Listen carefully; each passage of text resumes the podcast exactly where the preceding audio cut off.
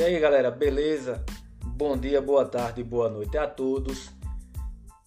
Dica de hoje, artigo 3b, inciso 7 do Código de Processo Penal. Juiz das garantias e produção antecipada de provas consideradas urgentes e provas não repetíveis. O inciso 7 do artigo 3b do Código de Processo Penal prevê a competência do juiz das garantias para decidir sobre o requerimento de produção antecipada de provas consideradas urgentes e das provas não repetíveis. As provas consideradas urgentes são aquelas de fundamental importância para a elucidação do delito, de modo que, se essa prova não for produzida imediatamente, corre o risco do seu perecimento. Corre o risco dessa prova não poder mais ser produzida. Um exemplo de prova considerada urgente é aquela testemunha cujo haja um certo receio de que ao tempo da instrução criminal ela já não exista mais, seja por algum tipo de enfermidade ou até mesmo por velhice. É o que diz, por exemplo, o artigo 225 do Código de Processo Penal.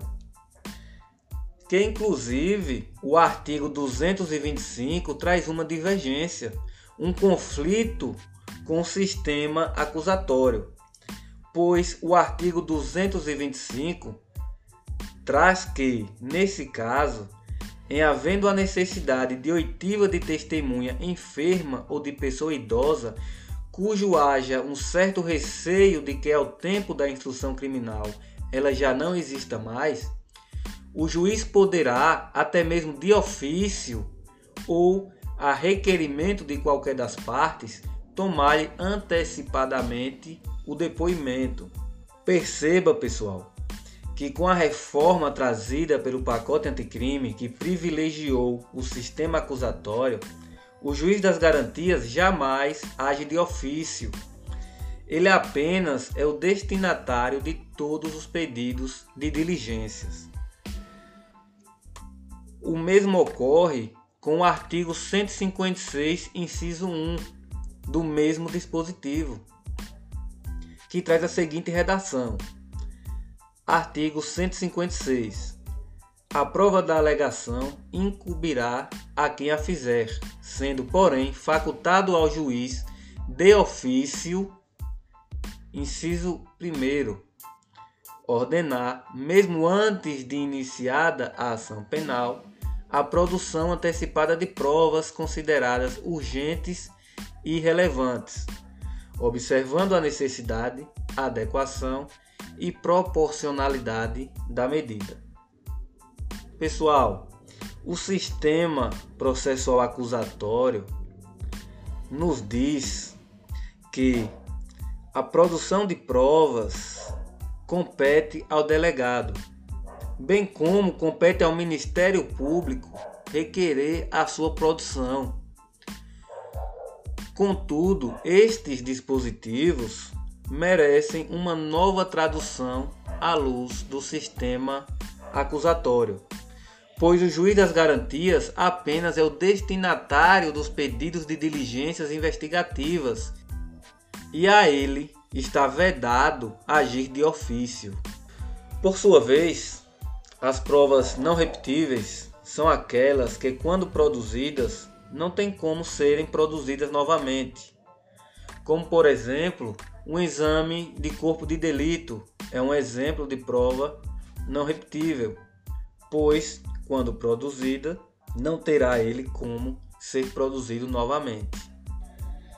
Em se tratando de antecipação de provas urgentes e provas não repetíveis, Rogério Sanches leciona que as provas não repetíveis e as produzidas de forma antecipada são revestidas de eficácia probatória sem a necessidade de serem renovadas no curso da ação penal, pois estas provas se sujeitam ao contraditório diferido. Nesse mesmo sentido, é a jurisprudência consolidada dos tribunais superiores. É certo que a competência do juiz das garantias apenas se aplica se a antecipação ocorrer antes do recebimento da denúncia ou queixa-crime. Após o recebimento da inicial acusatória, o juiz da instrução e do julgamento é quem terá competência para examinar o pedido de antecipação. Em havendo essa situação, em havendo a necessidade de produção antecipada de provas, o juiz das garantias poderá ser provocado, cabendo ao mesmo designar audiência especial para decidir sobre o pedido de antecipação dessa prova, observando sempre o contraditório e a ampla defesa. Caso essa prova que necessite ser antecipada seja uma prova testemunhal, a oitiva da testemunha poderá ser procedida nesse mesmo ato. Não sendo isso possível, deverá o juiz das garantias designar nova audiência para a oitiva dessa testemunha. Sendo outra a espécie de prova que não a testemunhal, será esta produzida através das vias necessárias para produzi-las. Então, galera, é isso aí. Encerro a dica de hoje por aqui. Espero que tenham gostado e que tenham de alguma forma ajudado aí nos estudos de vocês. E até o próximo episódio, onde irei dar continuidade às dicas sobre o juiz das garantias. Até lá!